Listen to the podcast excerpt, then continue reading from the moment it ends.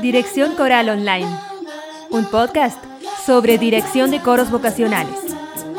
Buenos días, buenas tardes, buenas noches. Bienvenidos a Dirección Coral Online, el podcast dedicado a la dirección de coros vocacionales. Aquí vas a encontrar todas las herramientas y materiales necesarios para trabajar con cualquier tipo de coro, de niños, jóvenes, adultos, adultos mayores.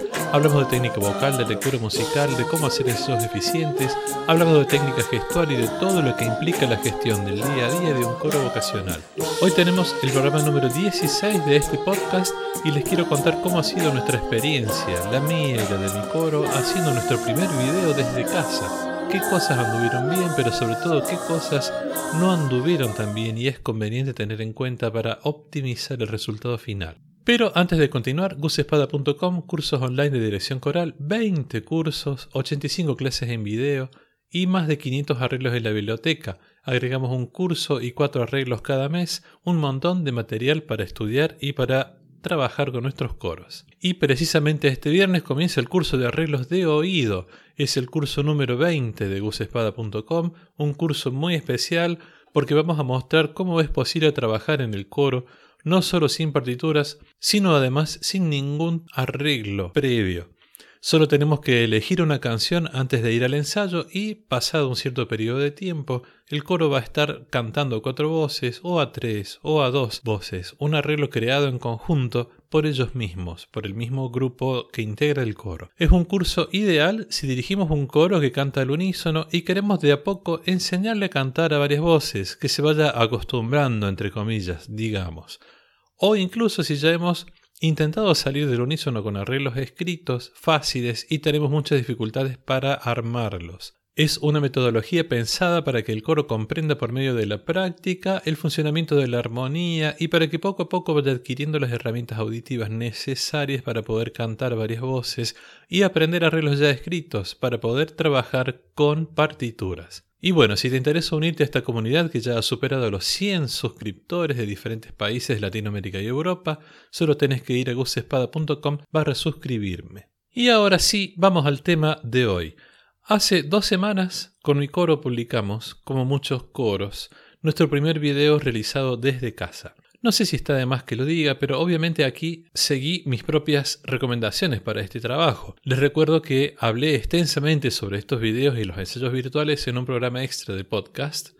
Les dejo el enlace para que lo escuchen. Pero eh, mejor les voy a ir contando paso a paso cómo fue este proceso y qué cosas funcionaron y cuáles tendría que cambiar y por qué. En primer lugar, em, lo primero que hay que tener en cuenta es el tipo de obra que vamos a cantar puede ser un arreglo o una obra compuesta para coro.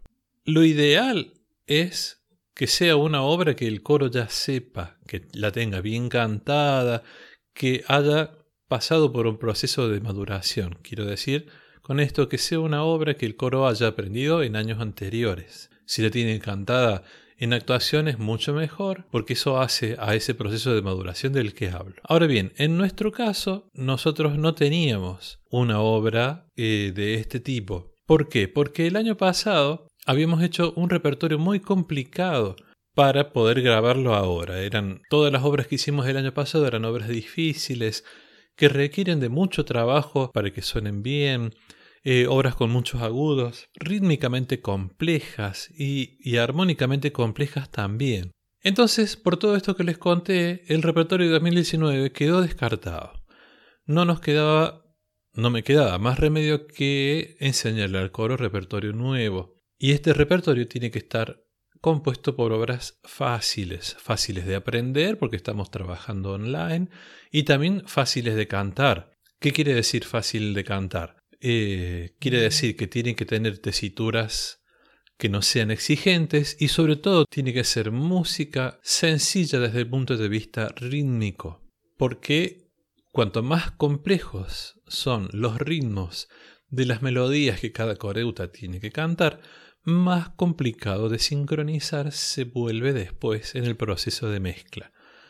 Digamos que el repertorio para este tipo de trabajo, no solo para grabar, sino por las condiciones en las que estamos grabando, que es a distancia, este repertorio, digo, le tiene que calzar como un guante al coro.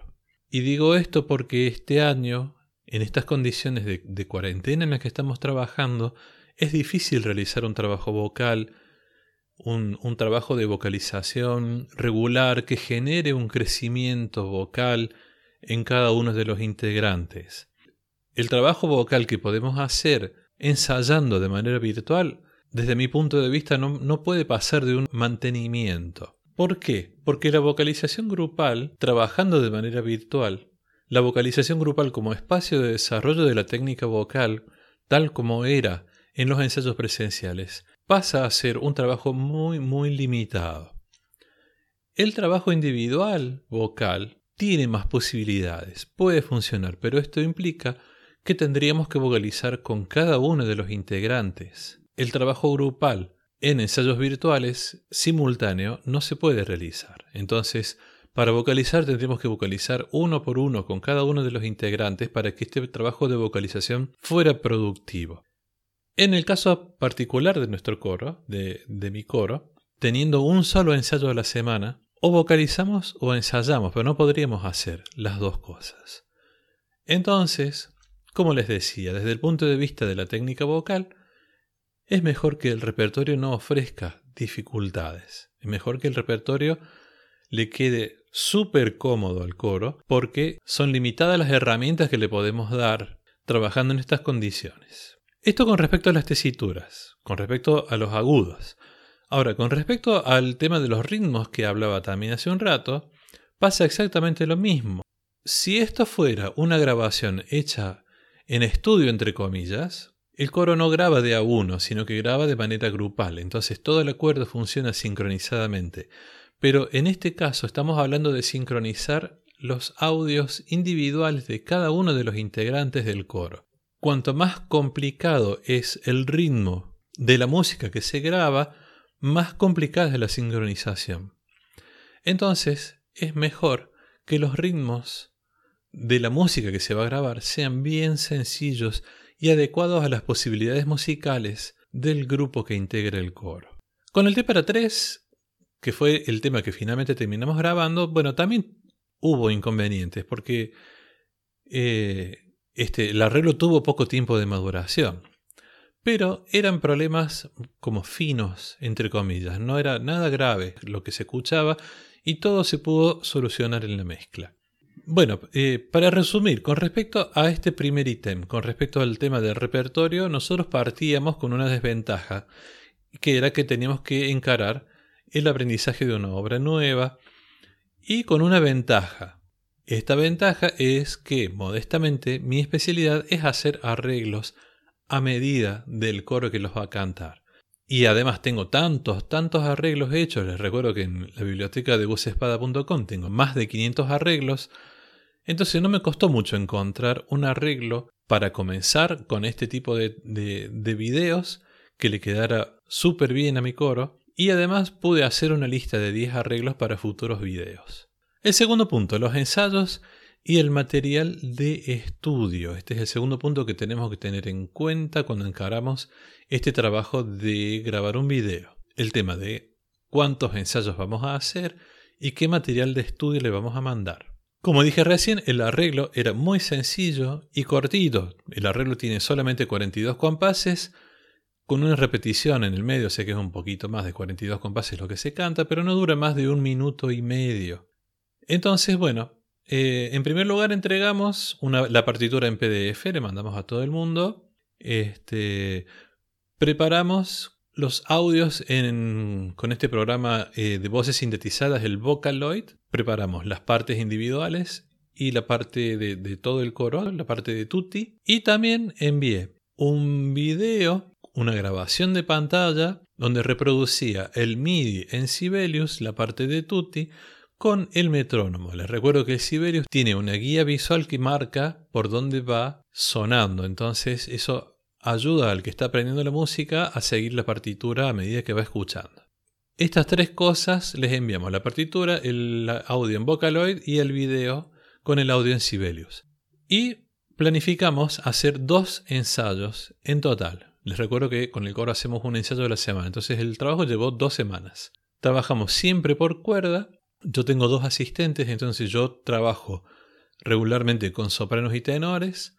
Una de mis asistentes trabaja con las contraltos y el otro trabaja con, el bajo, con los bajos. Hicimos de los dos ensayos, el primer ensayo fue para enseñar las partes y el segundo ensayo fue para escuchar a cada uno cómo iba su proceso de aprendizaje de la parte. Y luego del segundo ensayo dimos 10 días para grabar el video. Acá hay varias cosas que no funcionaron del todo bien. Los audios realizados en Vocaloid son muy buenos, sobre todo es material muy útil para los eh, coreutas que tienen dificultades para colocar el texto a una melodía que no conocen. Si nosotros les damos un MIDI que solamente reproduce como si fuera un instrumento la parte, sin el, el texto, hay coreutas que no saben ponerle el texto a la melodía que están escuchando únicamente mirando la partitura. Desde este punto de vista, el Vocaloid es como si grabáramos las partes cantando, entonces los integrantes nada más tienen que repetir lo que escuchan y ya están aprendiendo la parte con el texto puesto.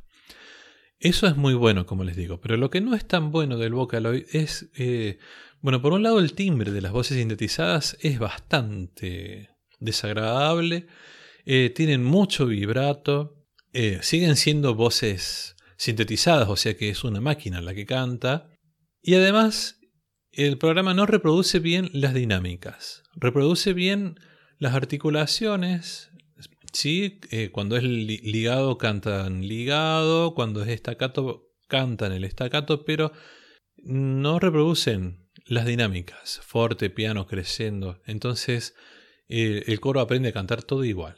En ese sentido es mejor material, es de mejor calidad el material en MIDI, porque programas como el Sibelius reproducen todas las dinámicas.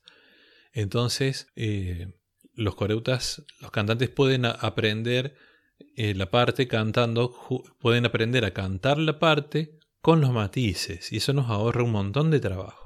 Entonces la recomendación para los cantantes sería comenzar a estudiar con el Vocaloid, pero luego pasarse al MIDI, dejar el archivo del Vocaloid del lado y pasarse al MIDI para poder cantar con un poco más de musicalidad.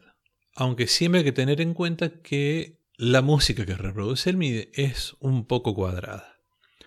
Otra cosa que no funcionó tan bien, y de esto me di cuenta cuando comenzamos a recibir los videos, tendríamos que haber sido más exigentes con la precisión. Con la precisión me refiero a en los ensayos en que escuchábamos a cada uno cantar, tendríamos que haber sido un poquito más exigentes en cuanto a las cuestiones de afinación en cuanto a la cuestión rítmica y en cuanto a la cuestión del sonido, a la cuestión del tratamiento vocal. Porque, eh, bueno, tuvimos, tuvimos algunos desajustes en esos tres ítems y esto además me muestra que debiéramos haber hecho al menos un ensayo más. Dos ensayos para este trabajo, por más que el arreglo era súper sencillo, dos ensayos fueron poco, poco tiempo. Tendríamos que haber hecho un ensayo más para poder ser también más hacer un seguimiento más cercano con respecto a la afinación, al ritmo y a la cuestión del sonido, el sonido con el que cantaban la parte. Y la verdad es que no, no, tenía, no tenía ningún apuro. Yo puse un plazo, este, estaba, este era el primer video, quería ver cómo funcionaba, quería ver cómo respondía el coro también ante la eh, imposición, entre comillas, de un plazo para entregar el trabajo y con dos ensayos. Eh, ese fue como un experimento que hice, pero la verdad es que no, no tenía apuro, podría haber agregado un ensayo más tranquilamente y es lo que estoy haciendo con el segundo video que estamos preparando en estos momentos. Sigo. La tercera etapa del trabajo de este trabajo fue la grabación. Acá eh, también tomamos una decisión que terminó siendo relativamente controvertida. Solo pedimos videos a cada uno de los integrantes, no le pedimos audios. Este tema de pedir solamente videos o pedir videos y audios depende del editor, de si el editor va a editar el audio por separado o no. Si el editor va a editar el audio por separado, lo que además es muy recomendable, entonces es mejor pedir al coro que graben por un lado los videos y por otro lado los audios. El editor, de todas formas, si no, tiene que sacar los audios, para hacer la mezcla tiene que sacar los audios de los videos. Pero la verdad es que se obtiene, obtenemos mejor calidad si los audios se graban aparte. Además, los propios cantantes de mi coro, algunos me han dicho que cantan más tranquilos si no se están grabando, si no se están filmando al mismo tiempo que cantan. Este, porque bueno, mientras tienen que cantar, se tienen que mirar, se están viendo qué cara ponen, cómo está la actitud corporal y todo eso. Entonces, están más relajados si por un lado graban el video y por otro lado después tranquilos y sin tener la presión de estar filmándose, graban el audio.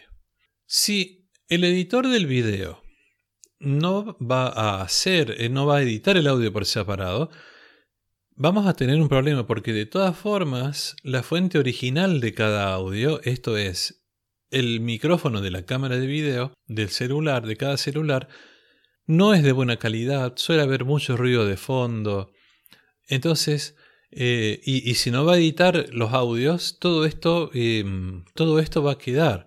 Eh, entonces, es mejor y muy recomendable editar aparte el audio. Sí, porque editando el audio aparte, también podemos mejorar el empaste de cada cuerda y el empaste de todo el coro y la calidad de la mezcla del sonido. Voy a dejar a los suscriptores un mini tutorial mostrando cómo es la sincronización de audio y lo voy a dejar en una página nueva que voy a armar en el blog exclusiva para suscriptores en gusespada.com barra tutoriales. Van ahí, ahí voy a ir dejando todo lo que tiene que ver con tutoriales, guías, que incluso muchos suscriptores me piden, para que queden disponibles para todos los interesados. Entonces, como les venía contando, en nuestro caso tomamos la controvertida decisión de pedir solamente videos. Solamente videos para todos los integrantes del coro y unos pocos audios pedimos aparte. Les pedimos audio aparte a aquellos integrantes que nosotros sabíamos que, tienen un buen micrófono en sus casas, porque entonces con un audio de buen, con algunos audios de buena calidad podíamos reforzar la calidad final. Y después ¿Qué pasó? Que empezaron a llegar otros audios porque eh, veíamos que había videos con mucho ruido de fondo, por el horario nosotros habíamos recomendado grabar con luz diurna, pero bueno, hay, gente que de día en el lugar donde viven tienen mucho ruido, entonces les convenía grabar en otro horario.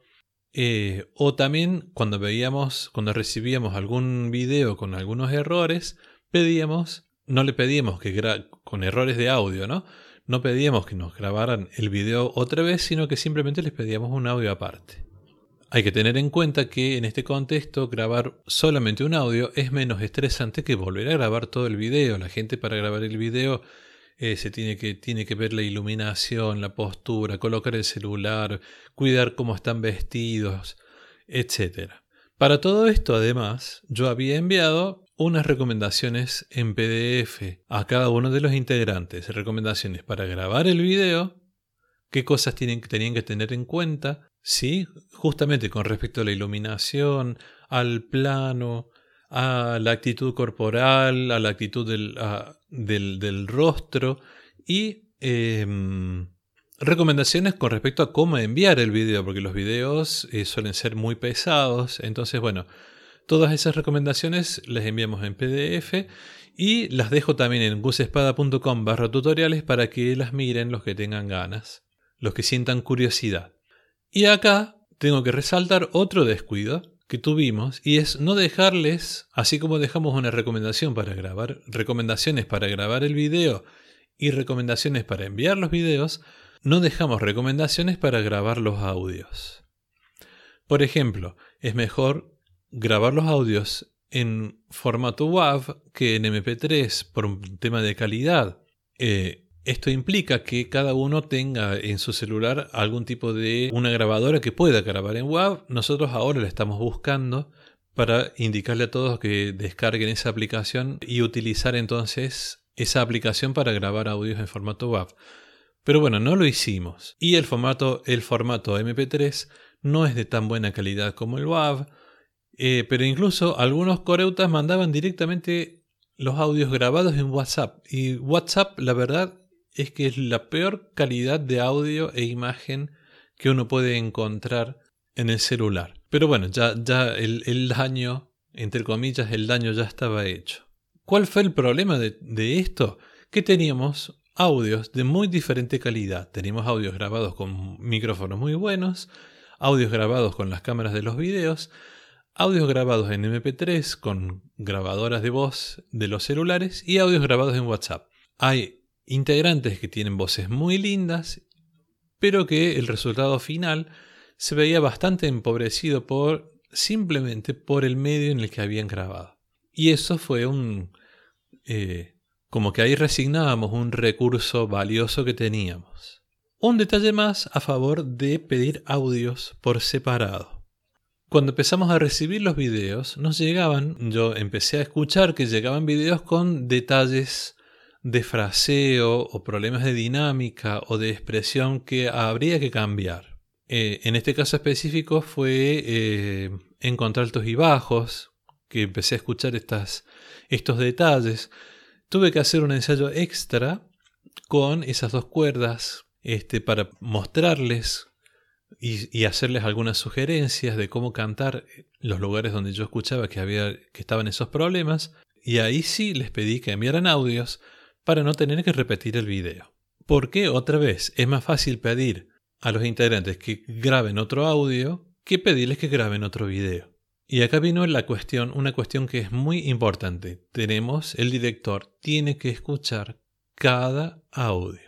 Cada uno de los audios de cada uno de los integrantes hay que escucharlo y estar muy atento a los detalles. Esto es recomendable porque cuanta más calidad tiene la fuente original, o sea, cuanta mejor calidad tenga el audio original, menos problemas vamos a tener en la mezcla. En la mezcla, si tenemos que tocar algún detalle de dinámica, la mezcla es una cuestión de ecualización, se sube y se baja y ya estamos. Pero si tenemos un problema de fraseo o de articulación, al editor no le queda otra solución que esconderlo al problema y, a esa, y un problema escondido es una voz que nos falta. Entonces, cuanto menos problemas serios de este tipo de articulación, de fraseo, tenga cada uno de los audios, mejor va a ser el resultado final. Lo otro que aprendí es que también tenemos que mirar, el director tiene que mirar cada uno de los videos, cada uno de los videos. Tenemos que fijarnos cómo está el cuadro, cómo está el plano, cómo está el tema de la luz y sobre todo chequear que el video haya sido grabado en vertical, porque por más que uno deja la recomendación, por más que dejamos la recomendación de grabar en vertical, hay gente que se olvida y lo graba en horizontal y después en la edición recortar un video grabado en horizontal para que quede vertical es un lío y no, no queda del todo bien. Entonces mejor que todos graben en vertical y eso lo tenemos que chequear porque si lo... Eh, cuando lo detectamos, cuando detectamos alguno de estos problemas, bueno, ahí le pedimos que lo graben de nuevo.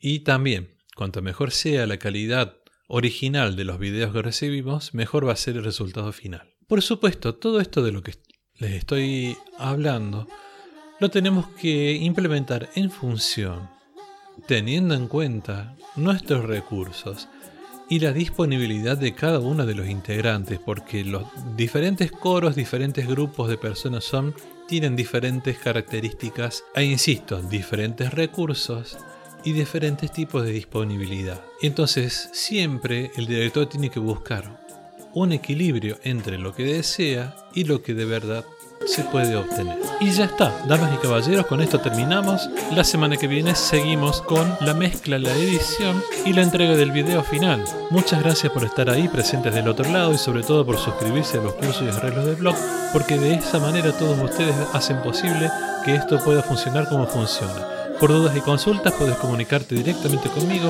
en gusespada.com barra contacto. Un abrazo y nos vemos la próxima.